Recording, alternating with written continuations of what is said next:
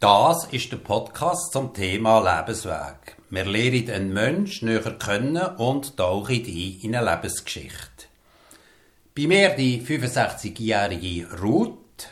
Sie erzählt uns, wie es dazu gekommen ist, dass sie Psychotherapeutin geworden ist und noch viel anderes aus ihrem Leben, aus ihrem persönlichen, aber hoffentlich auch ein bisschen etwas aus der Arbeit, wo sie hatte, als Psychotherapeutin. Schön bist du da, Ruth. Herzlich willkommen. Danke. Nimm uns doch ein bisschen mit in deine Kindheit. Wo bist du geboren? Wie war das? Gewesen? Meine Eltern haben in Riens gewohnt und ähm, meine Mutter war schon 43, gewesen, als sie mich bekommen hat. Ich bin das dritte von vier Kindern, also sie hat später mit 46 nochmal ein Kind bekommen.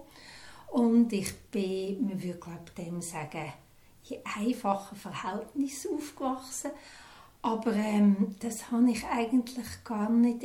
Ich habe das erst sehr spät realisiert, dass wir wenig Geld hatten. Also ich habe eigentlich immer gemeint, wir seien reich. Und das glaube ich, so im, im Herzen sind meine Eltern auch reich gewesen. Die haben auch gewusst, das Leben zu genießen. Also es hat zum Beispiel am Sonntag hat es ein Dessert gegeben, das habe ich großartig gefunden. Oder wenn wir in der Ferien sind, da haben wir jeden Tag eine Glasse haben. Das habe ich auch das Gefühl ja, da müssen wir ja reich sein. Oder ja. wo, wo mein Vater, ich weiß noch, der hat ähm, ähm, einen Lohn, meinen Lohn bekommen und der hat das erste Mal mehr als 1000 Franken verdient im Monat. Und da haben wir auch ein Fest gemacht und ich habe gedacht, boah, jetzt sind wir einfach richtig reich. Das, ja, das ist eigentlich, ist eigentlich wirklich eine geborgene, schöne Kindheit, die ich hatte. Kommen da noch besondere Erlebnisse in Erste Schultag oder sonst etwas?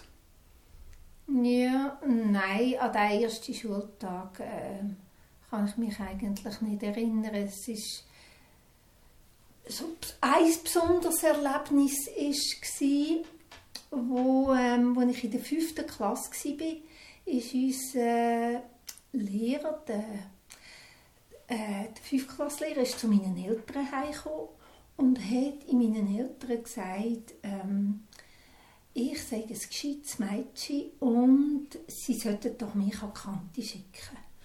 Meine Eltern sind ziemlich autoritätsgläubig und haben das Gefühl gehabt, boah, wenn der Lehrer extra zu uns heimkommt und findet, ich sollte ja Kante, dann, äh, dann müssen sie das schon machen. Und ich habe mich auch ehrlich gesagt ein bisschen geschmeichelt gefühlt und bin dann nach der fünften Klasse, das hätte man damals noch können, bin ich ähm, an die Kantonsschule an Alpen gegeben.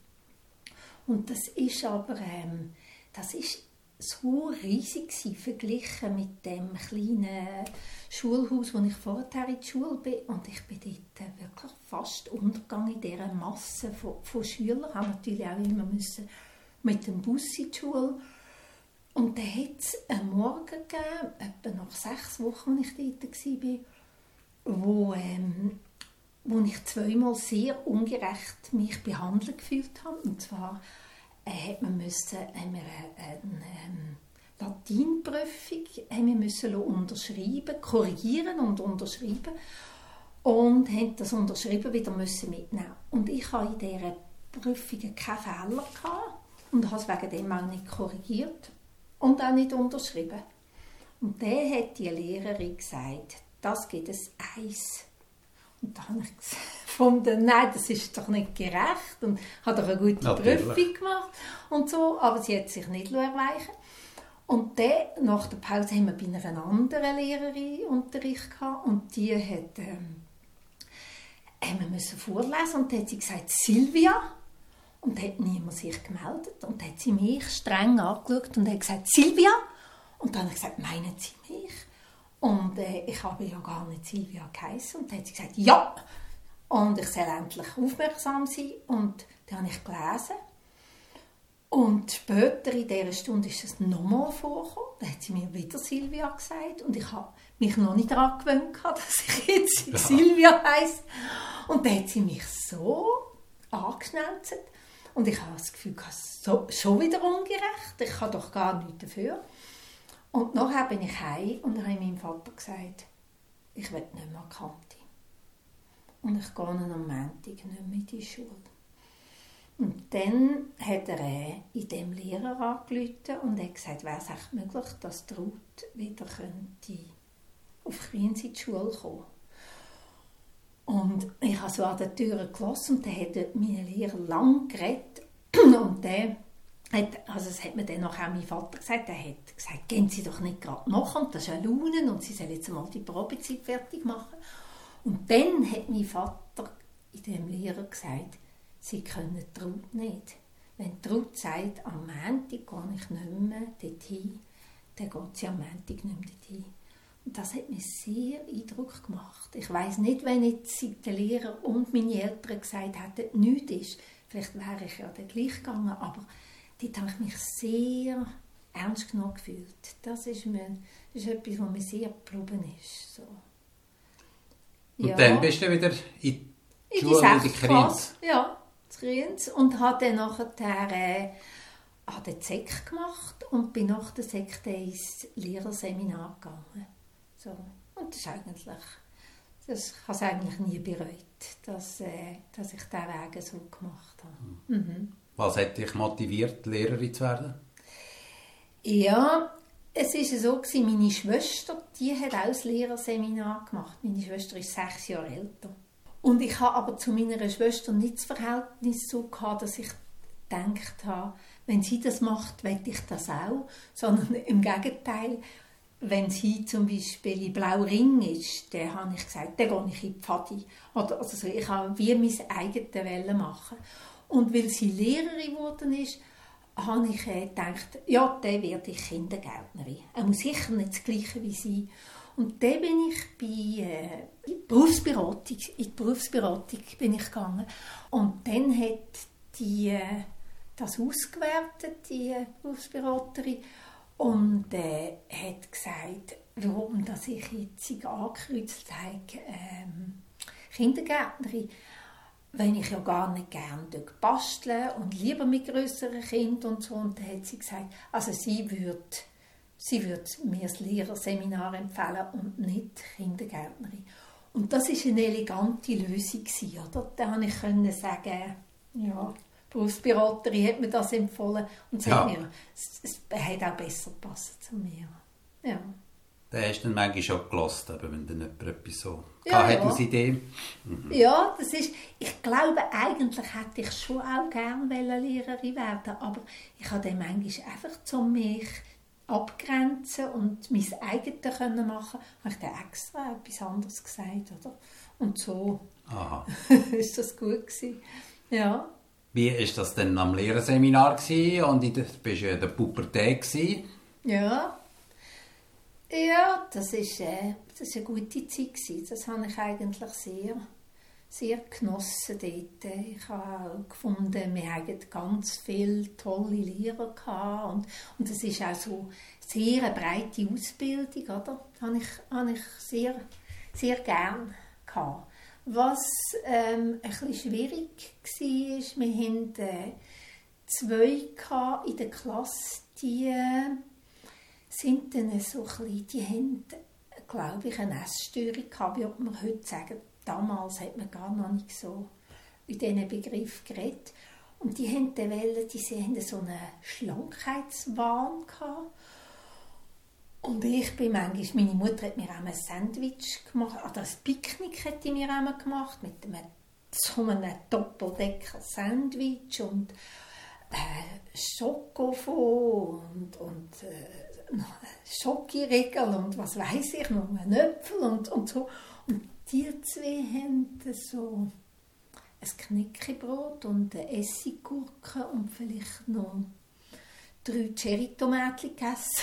und, und dort habe ich den, das war eine schwierige Zeit, weil ich dann wie das Gefühl hatte, oh, die äh, werden jetzt schlank und die finden dann vielleicht auch einen Freund und ich müsste das jetzt auch.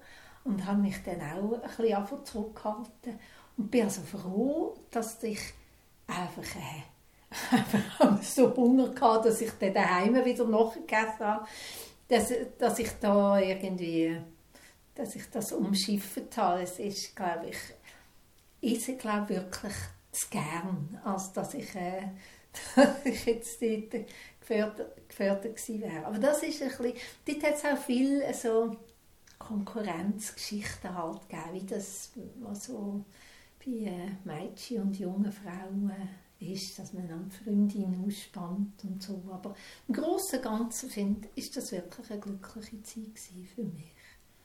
Ja. Gut, gut. Und schön hast du das umschifft und dann hast du dann das Lehrerseminar abgeschlossen. Mhm. Und wie ist es dann weitergegangen? Ja, da habe ich eigentlich, die Zeit vom Lehrerüberfluss. Es gibt immer so Zyklen, da gibt es wieder zu wenig Lehrer und dann gibt es wieder zu viel und, und so. Dort hat es aber zu viel gehabt und da sind viele von unserer Klasse sind sich bewerben an allen möglichen Orten und sind den Händler manchmal erzählt, dass sie zu Zehnten irgendwie so in einem Warteraum sind, um sich vorzustellen. Und ich hab, mir ist das irgendwie zu blöd gewesen. und ich, hab, ich mag das nicht so Konkurrenzkampf. Das ist und ich hatte das Gefühl gehabt, ich, ähm, ich mache das nicht. Ich mache ich bewerbe mich gar nicht um, eine, um äh, eine Stelle als Lehrerin. Ich, gehe, ich habe irgendwie so, so lustige Ideen gehabt. Ich gedacht, ich muss mal etwas anderes als immer in der Schule sein. Ich gehe vielleicht einmal in eine Fabrik arbeiten, um zu wissen, wie das Fabrikleben ist. Oder, oder auf einem Bauernhof. Oder vielleicht könnte ich ja noch Bäuerinnen-Schule machen. Ich habe x so Ideen gehabt. Ich dachte, ich mache einfach etwas anderes. Und nachher hat mir in der Sommerferien hat mir der Rektor von Kriens angerufen und hat gesagt, haben Sie jetzt nicht gerade das Lehrerseminar abgeschlossen? Und dann habe ich gesagt, ja. Und dann hat er gesagt, ich habe von Ihnen gar keine Bewerbung bekommen. Und dann habe ich gesagt, das hat ja eh keinen Wert, das, man kann ja eh keine Stelle über. Und habe ihm das erklärt, warum nicht. Und dann hat er gesagt, das war auch schön für mich, ja. hat er gesagt, der Didaktiklehrer hat gesagt, wenn die sich bewirbt, die musst du nehmen, die kann ich dir empfehlen. Und jetzt hat er immer auf meine Bewerbung gewartet. Und ich soll doch noch eine machen, ich habe bis am Abend noch Zeit. Oi. Und, äh, und das ist die einzige Bewerbung für eine Stelle, die ich je gemacht habe. Alle anderen Stellen, die sind dann irgendwie zu mir gekommen und haben mich Leute gekannt oder empfohlen oder so. Und dort habe ich an dem Nachmittag noch schnell so eine Bewerbung geschrieben und habe dann, äh, habe Aussicht gehabt, zu einfach Stellvertretungen zu machen. Die haben wirklich gar keine ganze Jahresstelle gehabt. Und das hat er mir schon zugesagt. Und das war eigentlich noch gut für mich, dass ich dachte, ah, ja, der, der kann ich ja ein bisschen Geld verdienen mit Stellvertretungen und kann aber gleich noch ein bisschen umreisen und anderes Zeug machen.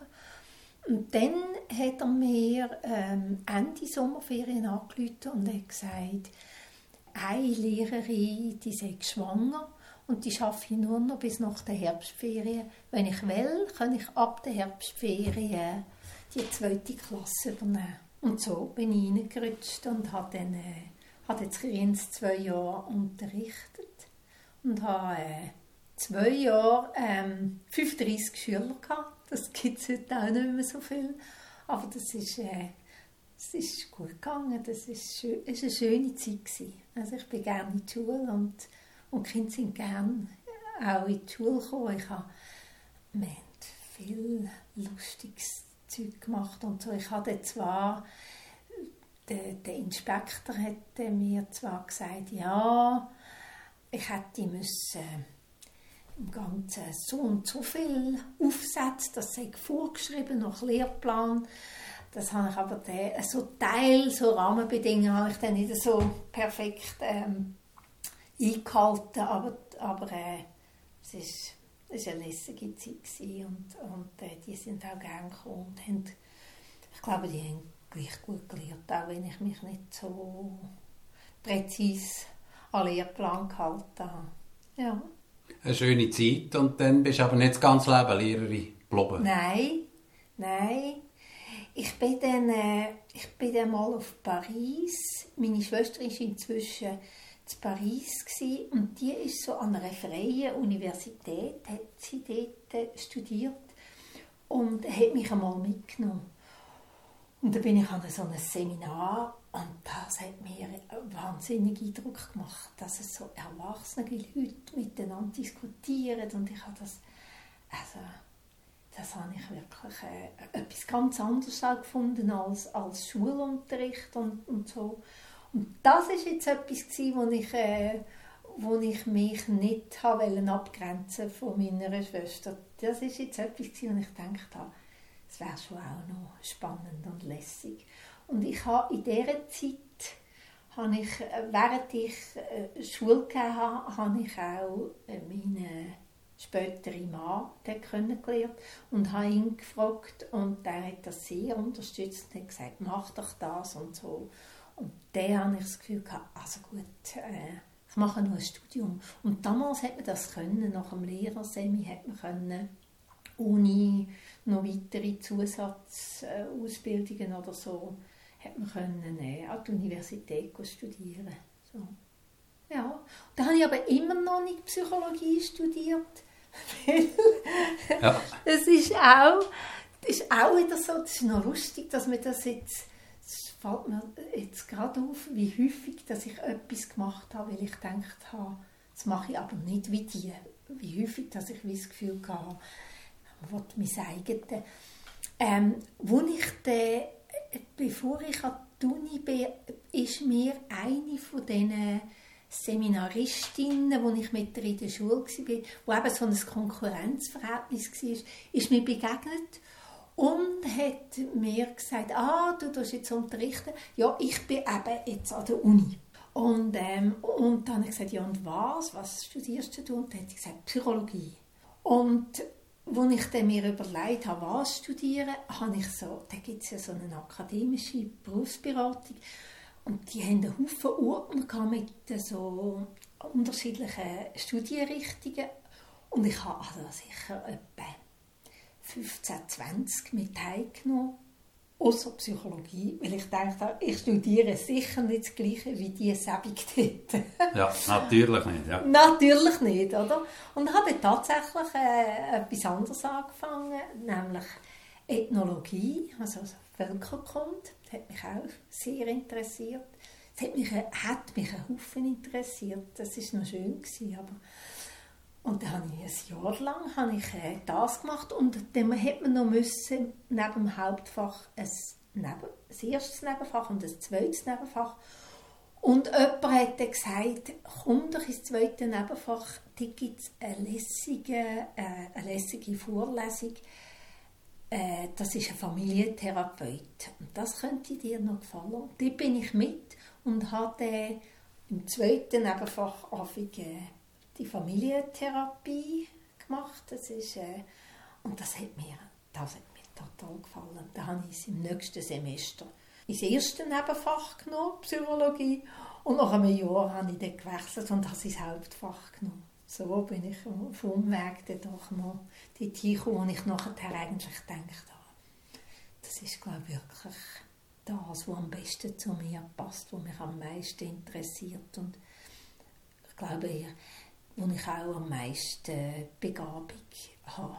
So, ich würde mich für viele Berufe würde ich mir keine Referenz schreiben. Also würde mich in keinem Chef als Sekretärin empfehlen oder ich vieles glaube ich wäre ich grottenschlecht, aber das glaube ich das ist, hat gut zu meinen Begabungen gepasst.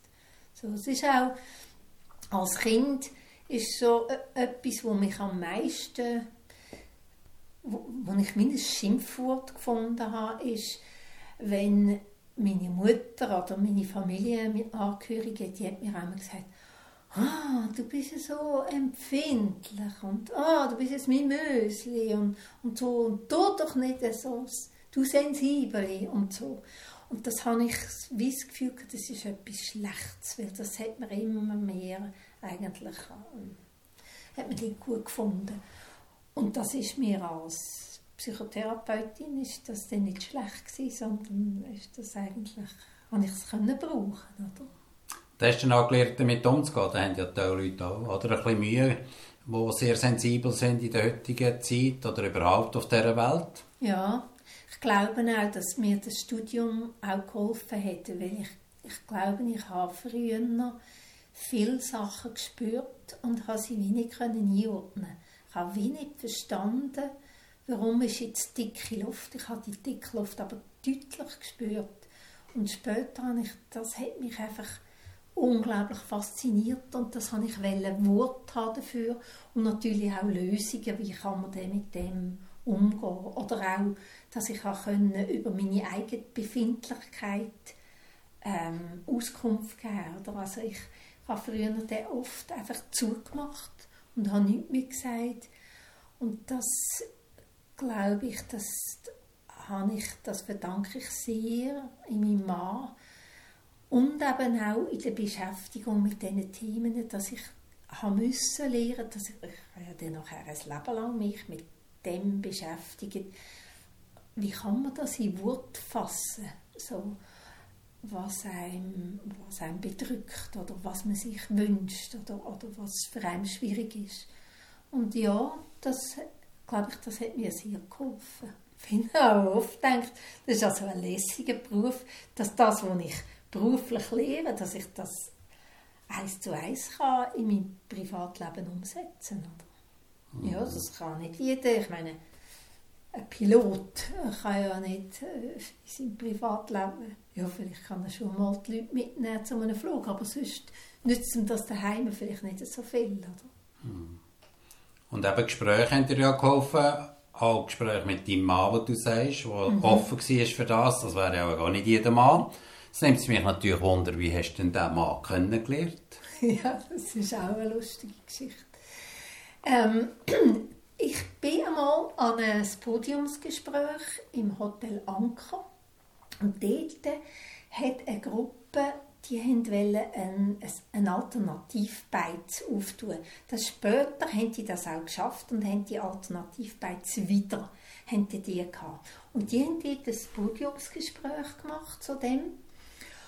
Und dann steht in dem Saal, bin ich auf der einen Seite gewesen, und auf dieser Seite ist mein jetziger Mann und der hat immer so in meine auf meine Seite geschaut. Und ich bin aber nicht so sicher gewesen, meint er mich, weil der ist, weiß auch nicht, fünf Meter von mir weg gewesen. Und vor mir war noch eine Frau, gewesen, die hat so den Kopf auf den Tisch gelegt. Ich gedacht, schaut er echt zu ihr Und ja, auf jeden Fall ist der da führen als Podium und hat ein Votum abgegeben. Und der ist so engagiert und, und überzeugend hat er geredet und, und hat so eine Leidenschaft gehabt, habe ich das Gefühl gehabt, für diese Sache, äh, dass mir das sehr, das hat mir sehr Eindruck gemacht. Und dann äh, habe ich, ich bin aber dann in einer Beziehung und da dachte ja nein, also das, das geht nicht, ich, ich habe ja einen Freund. Und ähm, und dann etwa drei Wochen später bin ich mit meinem Freund zusammen wieder an einem Podiumsgespräch gewesen, wo es um äh, Drogenpolitik gegangen ist, weil mein damaliger Freund ist dort im Drogenforum dabei war. Und dann ist das so im Spital oben gewesen, und dann ist die Türen aufgegangen und dann ist mein Mann, mein zukünftiger Mann, reingekommen. Und da habe ich Herzklopfen bekommen. Und dort wieder hat er sich, eine Diskussion gegeben, hat er sich gemeldet und ich habe gefunden, das ist so gescheit, was der sagt und der, der hat mir einfach unglaublich gefallen. Und, äh, und der hat, beim Ausgang hat sie so, sind wir so zusammen bei den Türen, äh, durch die Türen durchgekommen und dann habe ich alle Mut zusammengenommen und habe gesagt, äh, was würdest du sagen, wenn jetzt eine wildfremde Frau dich würde fragen und dann ist in dem Moment ist ein Kollege von ihm gekommen und hat gesagt, «Hi, und was machst du da? Ist das deine Frau?» Und er hat gesagt, «Nein, nein.» Und ich habe gedacht, «Bin ich eigentlich?» Ja. Spinnt ah, ja. eigentlich? Und, und habe gesagt, «Ich gehe aufs WC, tschüss.» Und bin aufs WC und habe gedacht, «Nein, also jetzt das war jetzt also Kick von mir, was ist auch in mich gefahren. Ich bin aufs WC und als ich rauskomme, stehen meine damalige Freund und meine zukünftige Mann, die haben sich gekannt und die sind nebeneinander gestanden. Und er hat dann gefragt, was hast du mich vorher fragen Und das habe ich dann natürlich nicht, nicht vor meinem Freund sagen Und er hat gesagt, ja, nichts, das ist nicht weiter. Und dann habe ich ihn einfach nicht aus dem Kopf gebracht. Der ist mir und ich habe, ja, ich habe einfach das Gefühl gehabt, ich muss mal mit dem reden. Ich, muss, ich habe ihn wie nicht mehr weggebracht. Und dann bin ich, äh, habe ich mich nochmal meinen Mut zusammengenommen und bei dort, wo er gearbeitet hat, bin ich äh, vor der Tür gesessen und habe gedacht, ich warte jetzt einfach bis er rauskommt. ja, irgendwann kommt er raus. irgendwann muss er rauskommen und dann bin ich, äh, bin ich lang, lang dort gesessen und habe gesehen, wie die, wie die Schatten am Haus wie auf sind. Und dachte, wenn die Schatten zuoberst sind, dann gehe ich entweder heim oder rein. Und, äh, und dann bin ich aber dann schon so lange, ich bin sicher fast zwei Stunden gesessen, dass ich gedacht habe, nein, jetzt kann ich nicht heim. Und bin rein und dann äh, hat, er, äh, hat er mich gekannt und hat gesagt, ich habe dich, das hat mich dann auch sehr wundergenommen, was du mich hast fragen. Äh, was hast du dort damals fragen? Und dann habe ich gesagt, was würdest jetzt du sagen, wenn eine wildfremde Frau dich zum Nacht einladen und dann hat gesagt, das kommt sehr darauf an, was das für eine wildfremde Frau wäre. Ja. Wenn jetzt du das wärst, dann würde ich natürlich ja sagen. Ja, und so hat das angefangen. Das haben wir dann gemacht. Sind dann zusammen zu Nacht essen und das ist so intensiv und, und heftig und hat sich so richtig angefühlt, dass ich mich dann getrennt habe von meinem damaligen Freund. Ja. Und der hat es überwunden, oder? Ja, das, das, der hat es überwunden und ich finde, der hat eine Frau gefunden, eine ganz feine Frau hat er gefunden, wo, äh, wo ich dann auch kennengelernt habe später.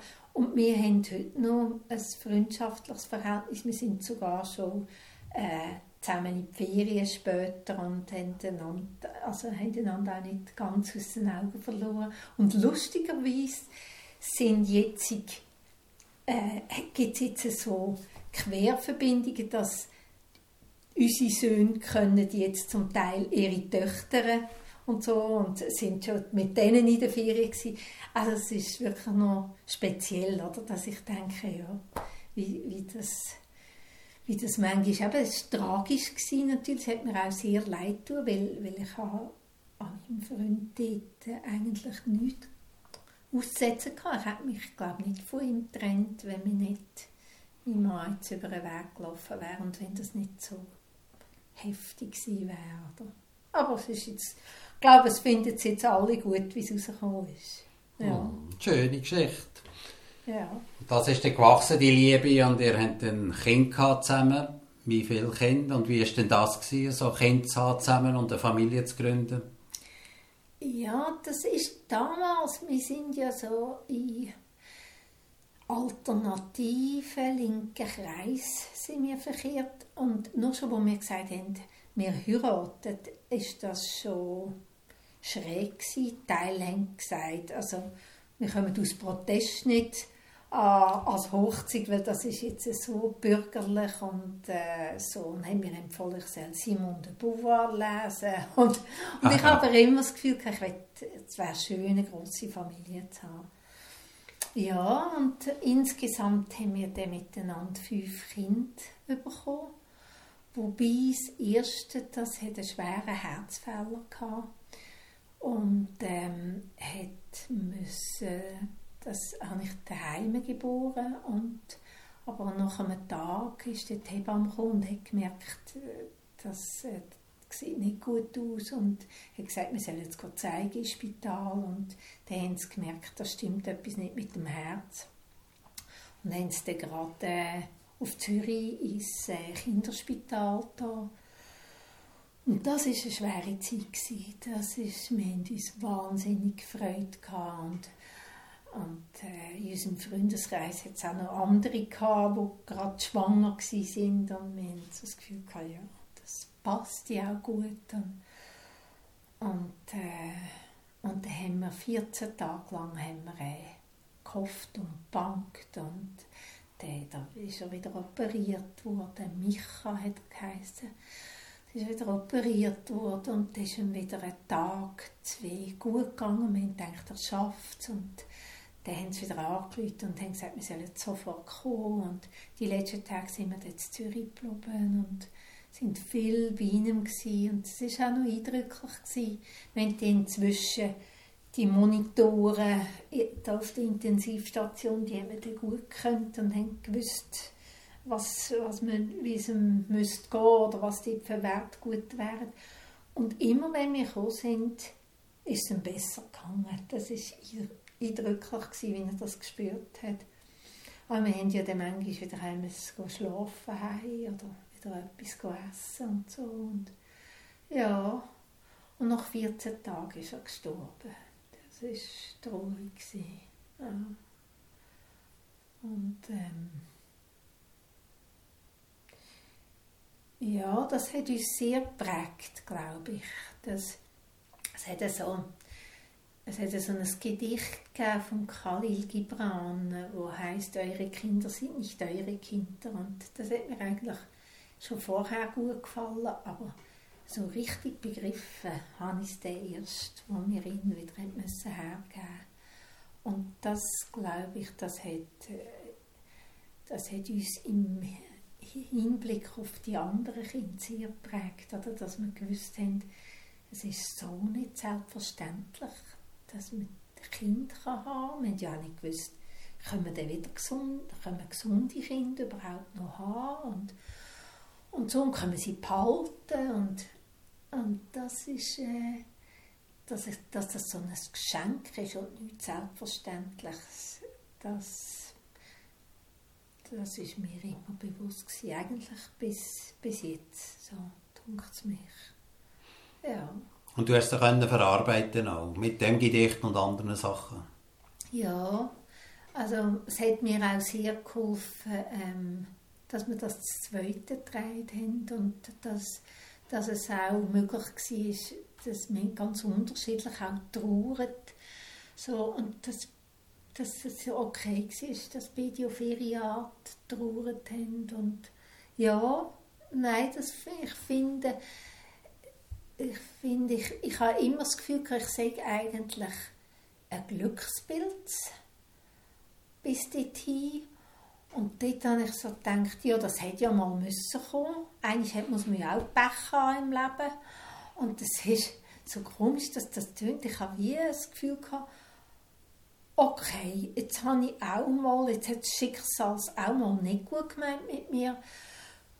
Vielleicht habe ich jetzt wieder, kann ich es jetzt wie annehmen, so, oder? Also das ist für mich manchmal noch schwierig gewesen, weil, weil ich das Gefühl hatte, ich, mein Schicksal ist wirklich so großzügig mit mir und so gnädig und so und wo ich dann aber gemerkt habe, ich bin dann auch ähm, ein halbes Jahr nach seinem Tod bin ich wieder schwanger geworden und habe ein gesundes Mädchen bekommen.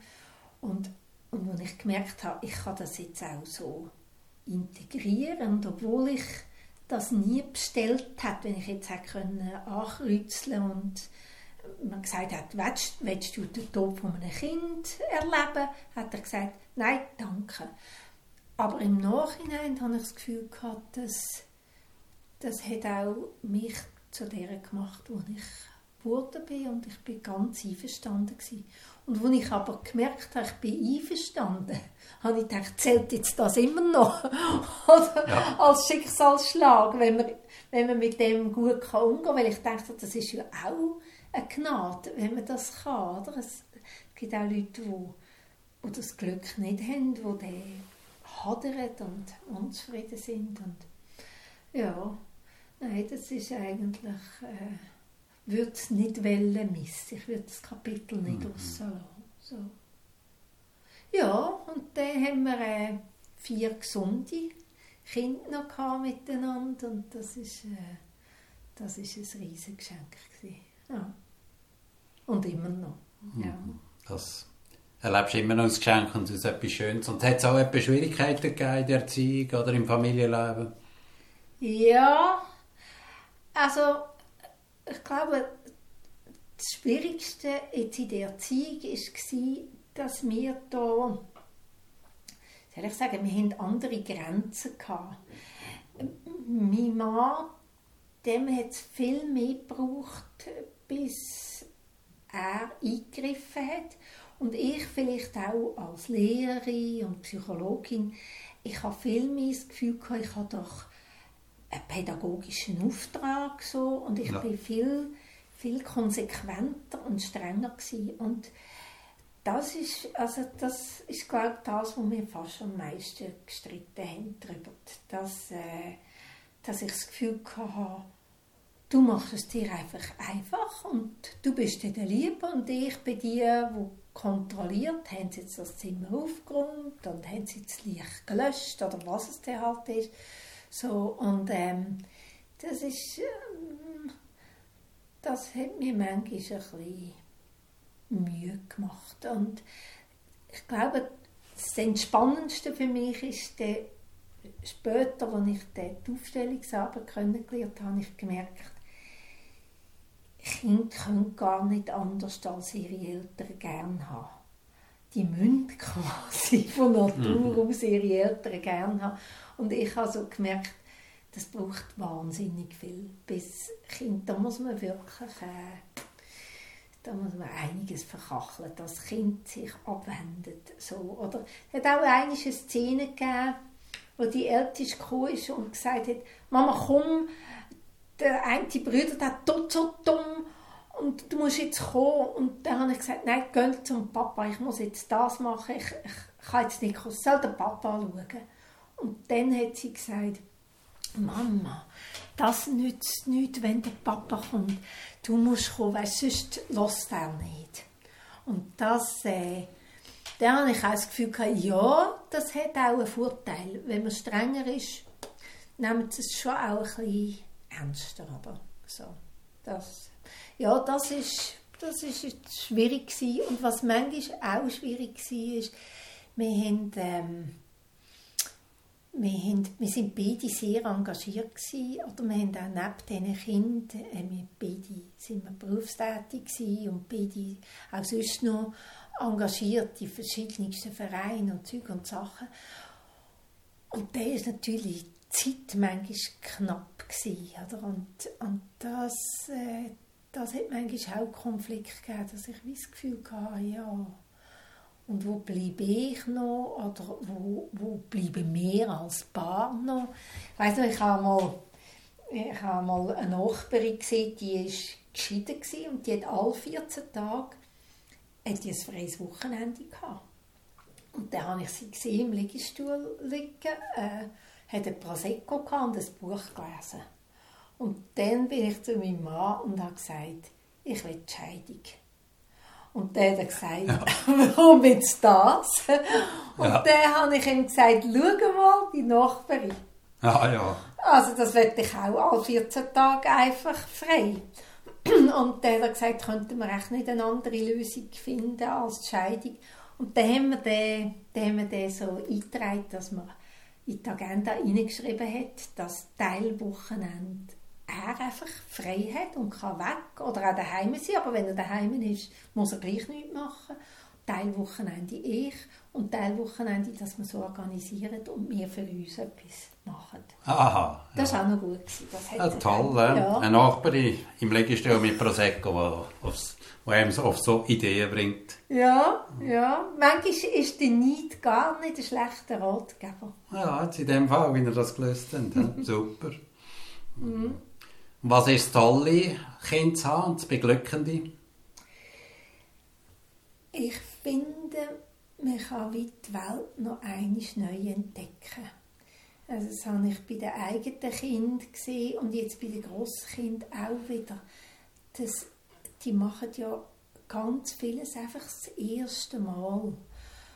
Das finde ich großartig und finde auch großartig, wie ein Kind vor allem kleinere Kinder, einfach vorteilsfrei gehen die an die Menschen an und an das Leben an und die schauen einfach einmal, was gibt es da und, und so. Und hat noch nicht so fixe Ideen, was richtig und was falsch ist. Das finde ich auch großartig an den Kindern. Und was ich jetzt auch vor allem wieder merke, das ist als, als Mutter habe ich es weniger geniessen Aber jetzt als Großmutter, die haben auch noch Zeit. Und das finde ich, da passen Großeltern und Großkinder passen gut zusammen. Oder? Die haben einfach noch nicht den Stress und, und die sind so, das, wo, wo, man, wo auf Teile Erwachsene gehen, doch so in in Achtsamkeitsseminar zum Lehren im Moment zu leben, oder? Und die Kinder, die müssen das nicht lernen, die leben einfach, die sind einfach, wie sie sind, oder? Und wenn unser Enkel zurückkommt vom Kind und mir fragt, wie es war im Kind, dann sagt er manchmal, gut, und dann wendet er sich, aber dann ist er ja da und dann schaut er, was ist jetzt gerade da aktuell und ja, dann ist der Kind ist um eine Ecke. Oder? Das finde ich auch grossartig. Du hast gesagt, du hast dich so aus Glücksbild erlebt, wo sehr viel Schönes hat dürfen vom Schicksal erleben und bekommen. Hat es dann auch ein Problem gegeben? Der Volksmund sagt ja manchmal sogar, oder ich als Kind habe viel gehört, Psychologen sind dann ganz komische und haben viele Probleme. Hast du selber auch Probleme gehabt und wie hast du die gelöst? Ja, ich habe ja das am Anfang gesagt. Ich glaube, ich bin etwas sehr dünnhäutiger. Oder? Das ist, glaube ich, mein grösstes Problem gewesen. Also, ich äh, durch das auch kränkbar war und nicht so gut können umgehen mit dem.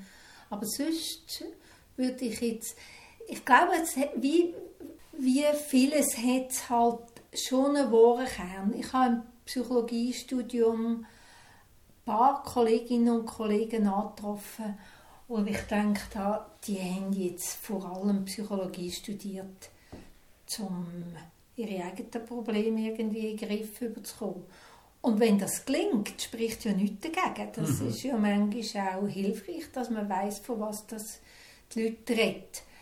Blöd ist, wenn man das selber nicht in den Griff bekommt und es dann auf seine Klienten projiziert. Also, muss ich noch überlegen, ähm, Wenn du jetzt auch mal ein Problem hast oder so, wie, wie kannst du die lösen? Oder wie gehst du das selber an? Redest du viel mit deinem Mann? Du hast auch noch im Vorgespräch etwas gesagt von Gewürzdosen, die du da brauchst. ja, ja. Also das ist sicher das, das Hauptmittel, ähm, dass ich mich austausche mit meinem Mann. Und er ist ein ausgezeichneten Zuhörer. Und manchmal habe ich nur ein Knusch im Kopf und ich kann aber auch dort zu ihm gehen und sagen, ich würde gerne etwas mit dir besprechen. Und manchmal nur schon durch das, dass er gut zulässt oder gute Fragen stellt, kann ich es wie büscheln.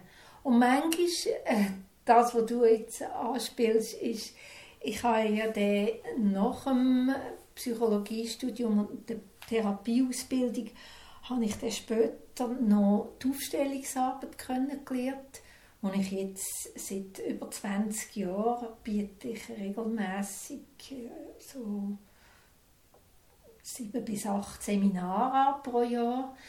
Diese Methode die nutze ich manchmal auch selber für mich, indem dass ich, wenn ich, wenn mich etwas beschäftigt, stelle ich das manchmal mit Playmobil-Figuren oder wenn wir gerade beim Essen sind, auch mit Gewürz, stelle ich die Situation auf und schaue, gibt es da, finde ich da eine gute Lösung, indem dass ich etwas anderes gruppieren oder, oder dass ich äh, im Rollenspiel irgendwie äh, eine Konversation vorwegnehmen oder so. Und das könnte vielleicht die Leute sogar daheim auch machen, dass sie sagen, Salz ist mein Vater und ich bin das Aromat. genau. So. Ja, und man genau. stellt es mal zueinander und vielleicht sieht man irgendetwas, wo mehr das Herz anspricht oder den Bauch oder das Unbewusste. Und ja, ja, das, das finde ich schon. Es ist natürlich gut, wenn man ein bisschen etwas versteht von der, von der Aufstellungsarbeit. Also es hilft sicher, wenn man einmal so ein Seminar erlebt hat, dass man wie Grundprinzip auch ein bisschen versteht. So, aber ähm, grundsätzlich macht das manchmal auch in der Praxis mit Leuten, die, ähm, irgendetwas schildern. Zum Beispiel, letzte war eine Frau da, die hat äh, gesagt, sie, sie sei hin und her gerissen, sie wüsste nicht, sie könnte eine künstlerische Weiterbildung machen, aber sie könnte auch äh, etwas von ihrem Beruf noch eine Weiterbildung machen und sie wüsste nicht und, und so. Und, äh, und dann habe ich gesagt, sollen wir das einmal hinstellen? Und dann haben wir Playmobil-Figuren genommen und sie hat eine Figur genommen für sich, für die eine Weiterbildung und für die andere Weiterbildung. Und hat das also auf ein Tisch gestellt. Und dann habe ich gesagt, sie soll das mal auf sich wirken, wie das sei und was sie so gesagt und dann hat sie das gesagt und dann habe ich gesagt, wenn ich jetzt nicht gewusst hätte, um was das geht, hätte ich gedacht, da sieht man eine Familie, weil es ähm, eine männliche Figur, eine weibliche Figur und noch eine kleine Figur hat für sie. Und dann hat sie gesagt, ich glaube, das ist die Lösung. Das eine würde ich nämlich für meinen Vater machen. Und dieses hatte meine Mutter sehr freut. Und ich bin, die sind trennt und ich bin eigentlich beständig in dem Clinch. Wenn ich es im einen recht mache, mache ich es im anderen nicht recht und ich weiß gar nicht recht, wie ich das jetzt könnte lösen. Also, und äh, das ist sehr, sehr ring hat sie das wie hat sie eine Lösung gefunden, nämlich wo ich dann gesagt habe, ob es dann allenfalls, manchmal könnte man sich ja auch sowohl als auch Lösungen vorstellen und dann da ist dann eine Sinn gekommen, wo sie es wie könnte verbinden, oder? Wo so die, mhm. die Spaltung entweder oder, oder Mama oder Papa, wo, der, wo, sie, wo ihr das ein bisschen bewusster geworden ist und mhm. sie das hat können jetzt auf das, die konkrete Frage anwenden. Und für dich wird es einfach ein klarer, wenn du etwa die aufstellst. Ja, ich, das hilft mir manchmal, den Überblick äh, ein bisschen zu gewinnen. Oder? Gerade auch bei, bei komplexen Systemen, äh, bei Patchwork-Familien zum Beispiel. Oder, oder manchmal auch, wenn Leute von, von inneren Anteilen erzählen und sagen, ja, ein Teil von mir will das und ein anderer Teil sagt das, aber da gibt es nur eine Stimme, die sagt, tönt doch nicht so blöd und so. Da stellen wir manchmal so die verschiedenen inneren Stimmen auf so, und schauen, gibt es eine gute Lösung, wo die alle irgendwie berücksichtigt werden. Hm, ja, ganz spannend. Das, ja. Mhm. Ja, jetzt tauche ich gerne noch ein bisschen mit dir äh, ein bisschen die Psychotherapie ein, was du da alles schon so erlebt hast. Was sind das so besonders häufige Probleme, wegen was die Leute kommen, wo sie in Not sind? Also, ich würde sagen, das meiste sind Konflikte mit denen, wo sie am liebsten haben. Und das kann natürlich ein Partner sein oder Kind oder Eltern. So. Das ist eigentlich am allerhäufigsten. Oder? Natürlich mit denen, wo, wo man am liebsten hat, äh, ist es auch am schmerzlichsten, wenn man mit denen Konflikt hat. Äh, aber, äh, aber die sind auch am nächsten, das ist auch am, am schnellsten, dass dort ein Konflikt passiert. Das ist eigentlich, das ist eigentlich wirklich das Allerhäufigste, was ich begegne.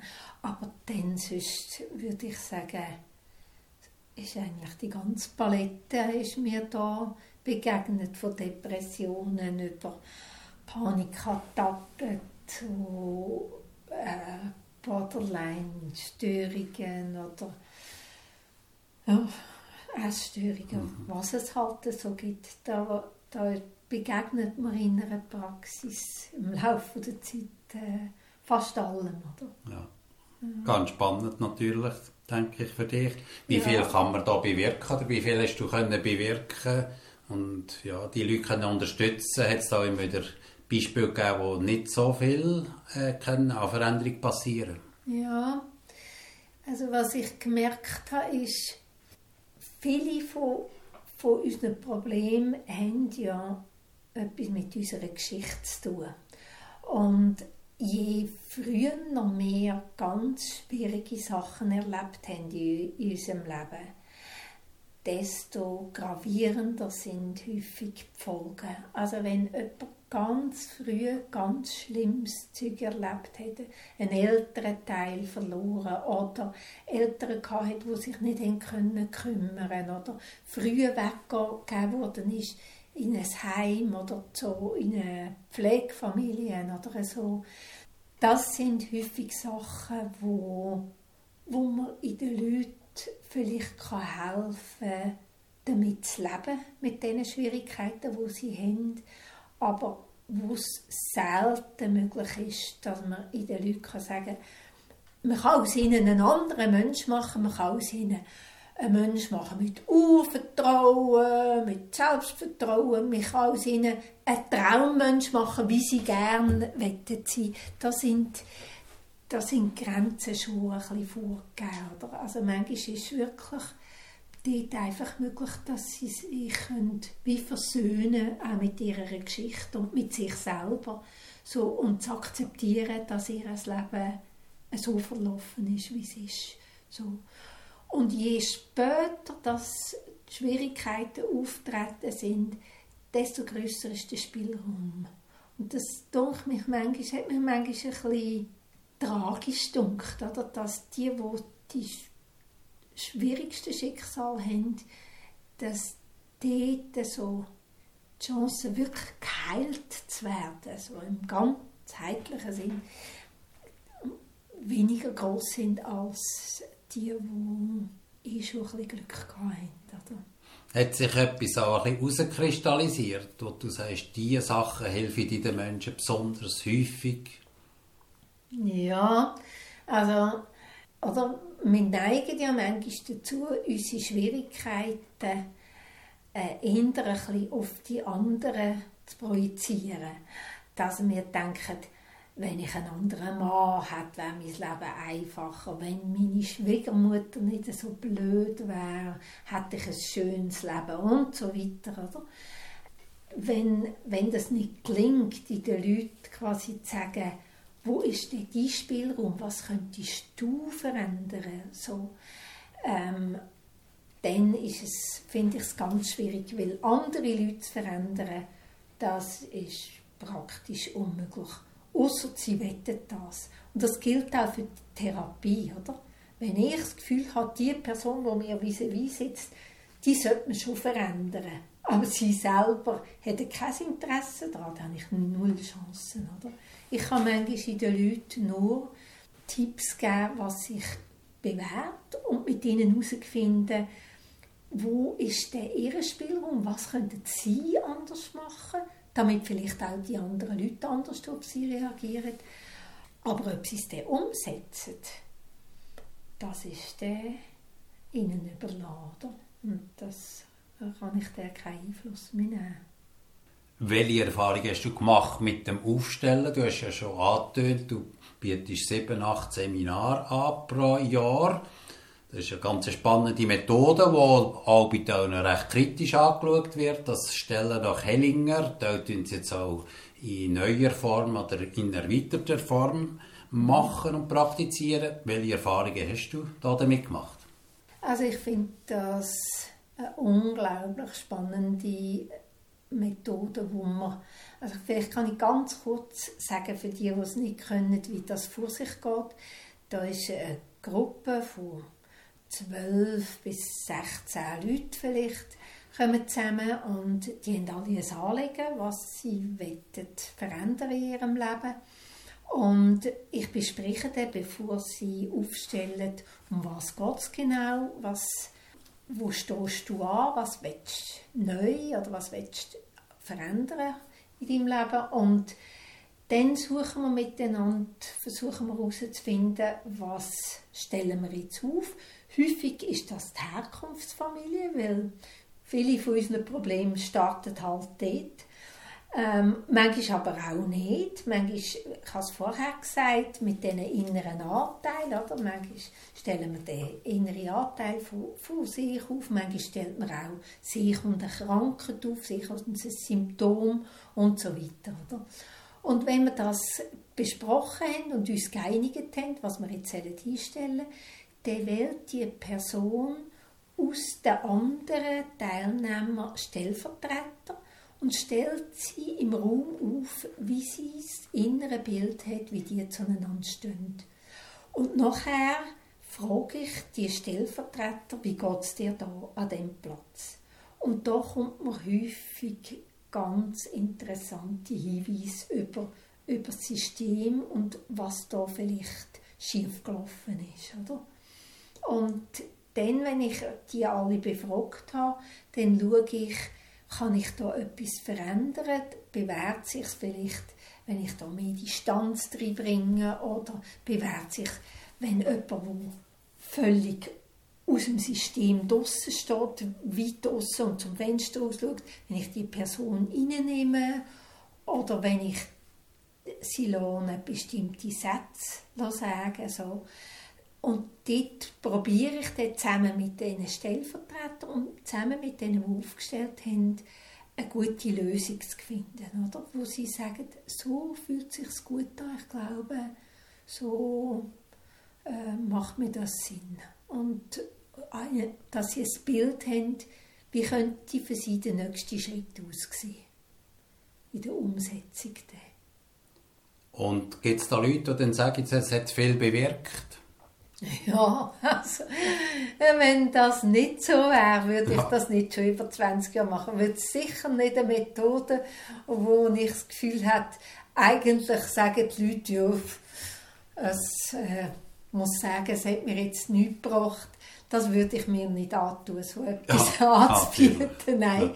Nein, das ist wirklich sehr berührend. Wie, ich mache immer am Schluss ähm, eine Schlussrunde und es gibt ganz selten, dass jemand sagt, ja, also ich bin jetzt da gewesen, aber ich glaube nicht, dass mich das weiterbringt. Das ist meistens, ähm, sagen die Leute, das ist mir hilfreich gewesen. Und zwar die eigene Aufstellung, aber auch die zehn anderen Aufstellungen, die sie sind. Weil meistens geht es ja um ganz grundlegende Themen, so Grundbedürfnisse, die wir haben und Methoden, wie wir versuchen, die zu erreichen. Oder? Wir sind alle Töchter oder Söhne, viele von uns sind Geschwister, einige von uns sind Eltern und, und so. Und da geht es so um ganz grundsätzliche Dynamiken in Systemen, die sich bewähren oder nicht. Und darum sagen die meisten, ähm, ja, ich nehme für mich aus meiner Aufstellung, aber auch aus allen anderen etwas mit. Ja. Gibt es auch Leute, die nach Jahren mal eine Karte schreiben oder sich melden und ja, sagen? Ja, viel. Ja. Das ist schön. Ja, das ist wirklich sehr schön. Dass ich das Gefühl habe, es ist, das glaube wirklich eine sehr sinnvolle Arbeit. Ich muss mich nie fragen, ob mein Job Sinn macht oder dass das äh, tut mir manchmal leid, wenn Leute erzählen, ja, ich hätte gerne eine Arbeit, die wo, wo mir Sinn macht. Das ist bei mir nie die Frage. Das ist wirklich, ich glaube, da kann man, kann man viel bewirken, viel Gutes bewirken. Das, ist, das finde ich, also finde ich immer noch meinen Traumjob. Auch wenn ich jetzt bald aufhöre, aber das ist jetzt, es gehört auch zu dem, dass ich mich als glücklicher Mensch betrachte dass ich diesen Beruf haben konnte und dass ich auch können, dass ich auch nicht haben müssen wählen zwischen Beruf oder Familie, sondern dass ich eine grosse Familie haben und einen Beruf haben das finde ich äh, macht mich sehr glücklich, ja. Ja, du bist jetzt 66 und dann fängt ja bekanntlich das Leben erst richtig an. Ja. Dann hörst du dann mit dem Beruf aus, auf hast du äh, jetzt nach so vielen äh, Jahren Leben und Therapie, hast hat sich da gewisse Erkenntnis kristallisiert? Ja, also was, was ich würde sagen, was für mich so ganz knapp knappe Leitsätze geworden sind aus, aus der Lebenserfahrung, so ist, dass ich finde, es bewährt sich, wenn ich mir sage, alle dürfen sein, wie sie sind. Ich aber auch. Also das heißt auch, dass ich viel weniger probiere, andere Leute zu verändern. Mir auch Mühe geben, meinen Mann nicht mehr zu verändern, sondern einfach zu sagen, ja, er ist so, er ist ganz anders als ich, aber auch genau richtig. Und das, äh, das habe ich noch nicht ganz erreicht, aber ich arbeite daran.